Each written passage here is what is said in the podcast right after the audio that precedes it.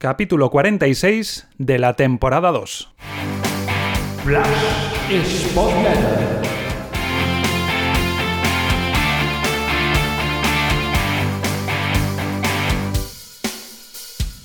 Hola, ¿qué tal Spotletters? Bienvenidos a una nueva entrega, la posterior a una nueva derrota del Sporting, en este caso 1-2 en el Molinón ante el Zaragoza.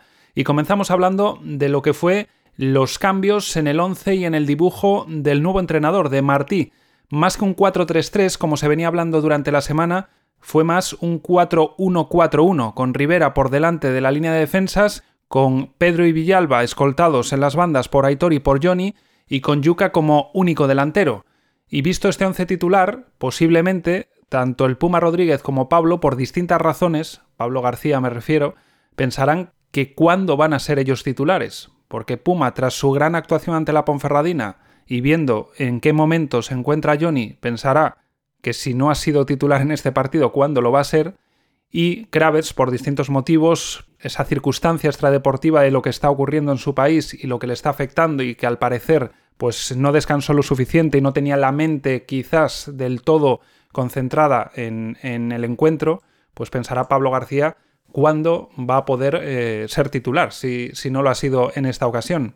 Después, eh, la actuación del Puma le reivindicó como que se tenía merecido ese puesto en el once titular porque sin ser tan determinante o sin eh, ofrecer una versión tan sobresaliente como en la jornada anterior, sí que ofreció una cara nueva al Sporting con jugadas de verticalidad, de regate, de desequilibrio. En muchas ocasiones pues tuvo que partir desde muy lejos del área rival y por eso no pudo fabricar pues acciones más peligrosas, pero como digo, volvió a reivindicar que está para, para jugar de, de titular. Y después me llamó la atención la disposición de los dos interiores, Villalba por la derecha y Pedro por la izquierda. Generalmente Pedro, cuando se incrustaba con los centrales o cuando solía ayudar a sacar el balón desde posiciones más retrasadas, se escoraba hacia la derecha siempre. ¿Por qué? Porque le facilita mucho los desplazamientos en largo desde la pierna natural con su pierna derecha. Y en cambio, Villalba le gusta mucho irse hacia adentro y por tanto le facilita mucho cuando parte más desde la izquierda y se va hacia adentro aprovechando su pierna buena que es la derecha. Con lo cual, por eso digo que me sorprendió que se posicionaran al revés. La única explicación es que quizás con un Kraves que podía llegar más desgastado físicamente mm, por todas esas circunstancias y con un Johnny que no está todavía al 100%, quisiera eh, armarse un poco más por allí teniendo a Pedro en las ayudas defensivas y no a, Villalba. Es la única explicación que se me ocurre para ese posicionamiento de ambos. Todo esto hace que el, que el Sporting que se, que se vio fuese muy diferente en estilo y en ideas. Rivera ya no se retrasaba a meterse entre los centrales, Berrocal y Borja fueron las novedades y buscaban más balones en largo que en otras jornadas. Si no lograban encontrar ni a Rivera, ni a Pedro, ni a Villalba, y si no podían salir por el lateral, que así lo hacían a veces, pues buscaban balones largos. Y a Martí es cierto que el resultado o la imagen no se le puede achacar con solo cinco sesiones de trabajo y quizás lo único que se le puede reprochar es si quiso o si pretendió imponer un cambio demasiado profundo para llevar solo, como digo, cinco sesiones de, de trabajo. Haciendo una comparación, por ejemplo, solo en lo que son los, los pases, con la anterior jornada con David Gallego, vemos que en el primer tiempo contra el Zaragoza con Martí la posesión fue solo del 38% jugando en casa y los pases 121 completados con un 76% de acierto y en la anterior jornada con Gallego ante la Ponferradina los pases fueron 271 con un 88% completados. El porcentaje de completados pues influye obviamente tanto pase en horizontal entre, defensas y la posesión del Sporting en el primer tiempo ante la Ponferradina fue del 74%. Es decir, se pasa del primer tiempo la Ponferradina ante la Ponferradina con un 74% de posesión a un 38%, se pasa de 271 pases a 121 los pases en largo prácticamente son los mismos, 28 se intentaron en el primer tiempo contra el Zaragoza, 29 ante la Ponferradina, pero en proporción son muchos más pases largos en, estadística ante el Zaragoza porque se dieron menos pases totales. Ese es un poco el, cambio de, idea eh, reflejado en estos datos. El siguiente punto a tratar es que el Sporting lo tiene muy complicado cuando siempre encaja gol. Y digo siempre porque de 29 jornadas ha encajado gol en 24. Solo ha dejado 5 puertas a cero. Y además es que encaja goles porque siempre concede o da facilidades al rival. Y luego si encima tiene poca pegada y le, le, cuesta muchas ocasiones y, un mundo hacer el gol, pues así resulta imposible prácticamente eh, ganar partidos. Y este Sporting, por estilo, por características futbolísticas y psicológicas, anímicas, mentales, como las queramos llamar, lleva muy mal cuando tiene que afrontar partidos en contracorriente, es decir, por debajo en el marcador. Sabiendo esto, hay dos datos muy importantes. Si miramos cuántos partidos empezó perdiendo el Sporting esta temporada, son 18 de los 29. En 18 partidos de los 29 jornadas que se iban disputadas, el Sporting empezó por debajo en el marcador las 12 derrotas llegaron en esos 18 partidos que empezó perdiendo. Es decir, que cuando empezó ganando, o cuando no hubo goles, evidentemente, no perdió el partido. Y cuando empezó perdiendo, de los 18, solo 6 logró rescatar puntos, 4 empates y solo 2 victorias, Málaga y Amorebieta, las dos en el Molinón. Es decir, 18 veces empieza perdiendo de 29, 12 acaban en derrota, que son las 12 derrotas totales, 4 acaban en empate y dos acaban en victoria. Hay que frenar ya esa sangría defensiva para no empezar perdiendo y para que no tenga que jugar a contracorriente, ya no solo porque le cuesta remontar, sino porque el tipo de juego que tiene que hacer cuando el rival se ha adelantado no le favorece. Y luego influye el factor mental. No es lo mismo cuando estás por delante en el marcador que por detrás, y ahí voy a otro dato. El Sporting solo ha estado por delante en el marcador en esta liga 515 minutos de 2610. No estoy contando descuentos. Saldrían muchos más minutos, evidentemente. Esto supone aproximadamente un 19,7%. Pero es que si hacemos una división entre las cinco primeras jornadas en las que gana cuatro partidos y empata uno, y en las siguientes, el dato a partir de la jornada 6, es demoledor. Porque en las primeras cinco jornadas, el 53% de los minutos el Sporting está por delante en el marcador, 240 de 450, pero en cambio, desde la jornada 6 a la 29, solo un 12,7% de los minutos el Sporting está por delante en el marcador. Son 275 de 2160. O sea, casi ha estado los mismos minutos por delante en las primeras 5 jornadas, 240, que en las 24 jornadas restantes, 275. Con lo cual, el primer paso es intentar no encajar primero, intentar no conceder. Otro hándicap es que siempre se acaba jugando a lo que quiere el rival. Salvo una reunión inicial con un primer disparo de Villalba en el primer minuto, eso fue un centro de Johnny, Aitor cargando el área con Yuca y demás, el Zaragoza pues va imponiendo lo que quiere, sobre todo en ese primer tiempo. Se juega a lo que él quiere, duerme el partido, un ritmo muy lento, se hace con el balón, ya vimos antes los datos de posesión. Eugeni juega a sus anchas, a ese ritmo trotón que él tiene, pero con mucha calidad. Y así es imposible porque los rivales saben lo que les beneficia a ellos y lo que le perjudica al Sporting. Y el Sporting es incapaz casi en ningún partido de jugar a lo que él quiere. Otro punto es que el Sporting sin balón sufre salvo cuando hace presión alta, que no fue así en este partido. Yo esperaba con Martí un poco más de atrevimiento de irse a campo rival.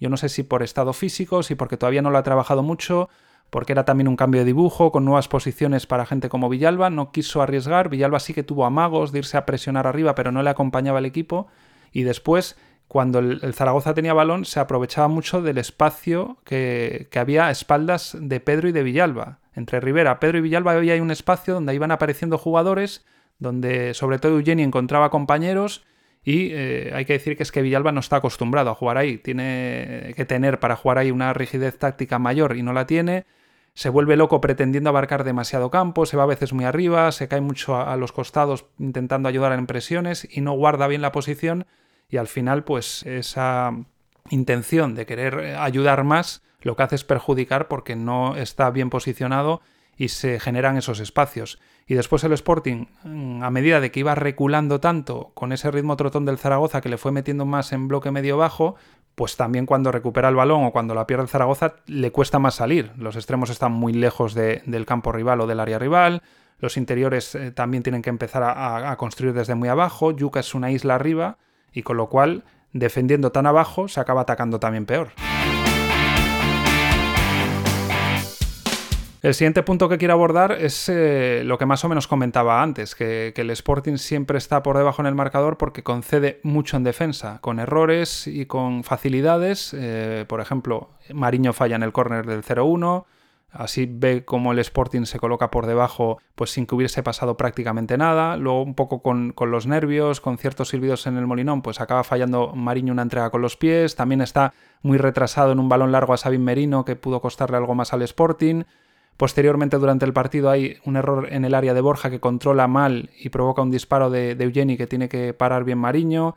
El saque de banda de Bogdan que le estrella el balón en la cabeza a Villalba, pues que se ha convertido ya en un meme viral en redes sociales y que es un reflejo del momento que está atravesando el Sporting. El disparo del Zaragoza al larguero en el minuto 81, que pudo suponer el 0-2, le deja mucho tiempo y mucho espacio al futbolista del Zaragoza para disparar. Y después el esperpento del 1-2, ¿no? es cierto que pudo haber falta sobre el Puma, eh, deja seguir porque el balón sigue en posesión del Sporting el árbitro, pero al final acaba perjudicando al Sporting porque recupera el Zaragoza y de un balón en largo casi al tuntún, pues un error de Berrocal provoca que, se lleve el balón el jugador del Zaragoza, ¿no? y después Berrocal ya con esos nervios en la jugada del saque mm, de centro de posterior al gol, pues se le echa un jugador encima a presionar y le acaba estrellando el balón en, el cuerpo que ni siquiera logra mm, hacer llegar el balón a, campo rival, ¿no? Y aparte de esas concesiones, errores atrás, pues el poco acierto que se tiene en ataque, ¿no? Que cuando se tienen ocasiones y cuando se logran generar un poco más claras, pues no le sonríe la fortuna y no se tiene acierto. Bogdan mandó al palo la ocasión más clara del primer tiempo, Villalba disparó fuera y flojo esa del minuto inicial. Luego hubo más ocasiones en el segundo tiempo, pero claras, claras tampoco hubo muchas. Yuka no pudo aprovechar un rechace a un tiro de Aitor. El Puma llegó forzado a, una acción y, se le va alto el disparo. Eh, Eric Ramírez tuvo una internada en el área, pero tuvo que acabar disparando muy escorado. Yuka dispara luego alto después. Eh, forzado también Yuka tira afuera. Eric tiene un tiro lejano eh, flojo en la recta final. Y después llega el 1-1 en una de las mejores acciones del partido del Sporting, porque es un gran centro del Puma, aunque lo hace desde una posición bastante lejana, pero porque sorprende llegando Campuzano desde atrás para acabar peinando, rematando de cabeza y después carga el área con dos futbolistas, tanto Yuka como Gaspar, que desde el otro costado pues eh, se suma a, posiciones de remate, ¿no? Lo hablábamos antes de cómo Aitor en esa primera jugada inicial, el centro de Johnny, se sumó Aitor con Yuka y en esta, en el centro del Puma, se suma Gaspar, que estaba actuando como extremo derecho en ese momento, con Yuka, con lo cual esa es la idea de Martí, ¿no? Intentar cargar el área con el delantero más el extremo de la banda opuesta por la que va la, jugada. Y eh, esta acción llega porque aprovecha el Sporting una pérdida en una contra que era 4 del Zaragoza contra 3 del Sporting y que se convierte en una acción de contra del Sporting. A raíz de lo que comentaba antes de estar por debajo en el marcador, de acabar eh, de empezar perdiendo los partidos, eh, viene el aspecto anímico, ¿no? La fortaleza mental y la desconfianza que atraviesan ahora los jugadores, ¿no? Hay muchos que están muy lejos de su mejor nivel, faltos de confianza y que se les acaba viendo por gestos que están desesperados, ¿no? Que son se sienten frustrados, impotentes. Vimos durante el partido gestos de Aitor, también cuando a Johnny no le salían los centros, que hasta en una última jugada de una falta del primer tiempo eh, la tira muy alta, pues se le ve con un gesto contrariado también le van a animar a algún compañero cuando ya se retiran al, al, descanso, al túnel de vestuarios. Villalba, que no es algo nuevo y lo llevo diciendo tiempo, está constantemente, cada vez que falla algo, que no le pitan una jugada, haciendo gestos, aspavientos y eso yo creo que le descentra. Y al final es eh, un cúmulo de, circunstancias y de situaciones y que afecta a muchos jugadores, que se les ve, como digo, muy faltos de confianza y luego en general, y esto es un mal que, que persigue al Sporting desde hace tiempo, se tiene poca fortaleza mental. Y eso cuando siempre empiezas perdiendo, o casi siempre, y cuando te cuesta tanto remontar, pues se hace un lastre demasiado grande. También quería comentar un poco las diferencias que se han visto, aunque es eh, pronto para juzgarlo con solo cinco sesiones de trabajo, como decía antes, de Martí con respecto a Gallego. Por un lado, ya lo hemos comentado, lo del estilo y el dibujo. Por otro, probó bastantes cosas y mucho más pronto que lo que hacía Gallego. Y en tercer lugar, se echó las culpas. Dijo que el segundo tanto del Zaragoza fue culpa suya por eh, desordenar al equipo y por querer cegarse en ira por, por el partido. Tenga más razón o menos, no creo que sea tanta culpa del entrenador como que eh, los propios jugadores también pues, cometieron sus errores y no estaban bien posicionados, pues le honra eh, ya en su primer partido echarse las culpas del gol que, cuesta la derrota. Y después, eh, lo que decía antes de, probar cosas. Al descanso cambia Nacho por Pedro porque estaba muy apagado, muy desubicado, estaba muy perdido, buscaba más fluidez. Luego cambió a los dos extremos, no le importó que sean Johnny y Aitor. Aitor que está con cierta facilidad ahora para hacer gol y Johnny que viene a ser el que marque las diferencias porque vio que no estaban aportando chispa y fluidez y buscó darle otra velocidad y lo consiguió, con, el Puma sobre todo, pero también con alguna acción de Gaspar. Luego, pues viendo que tampoco acababa de, llegar el gol, sacrificó a Villalba que no estaba teniendo tampoco su mejor día y pasa a jugar 4-4-2 con Eric Ramírez para cargar más el área, para intentar un juego más directo, para centrar balones, para colgar balones.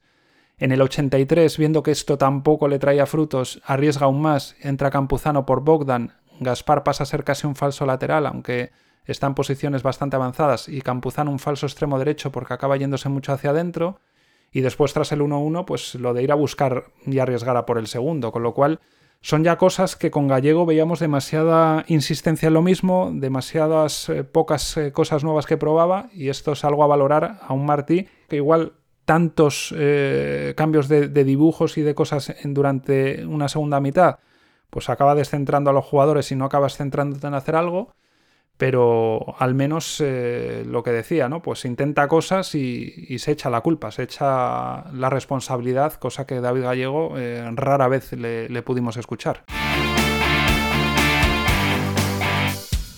Y para acabar, dos apuntes en breves. Por un lado, el Zaragoza solo ha encadenado más de una victoria dos veces en esta liga.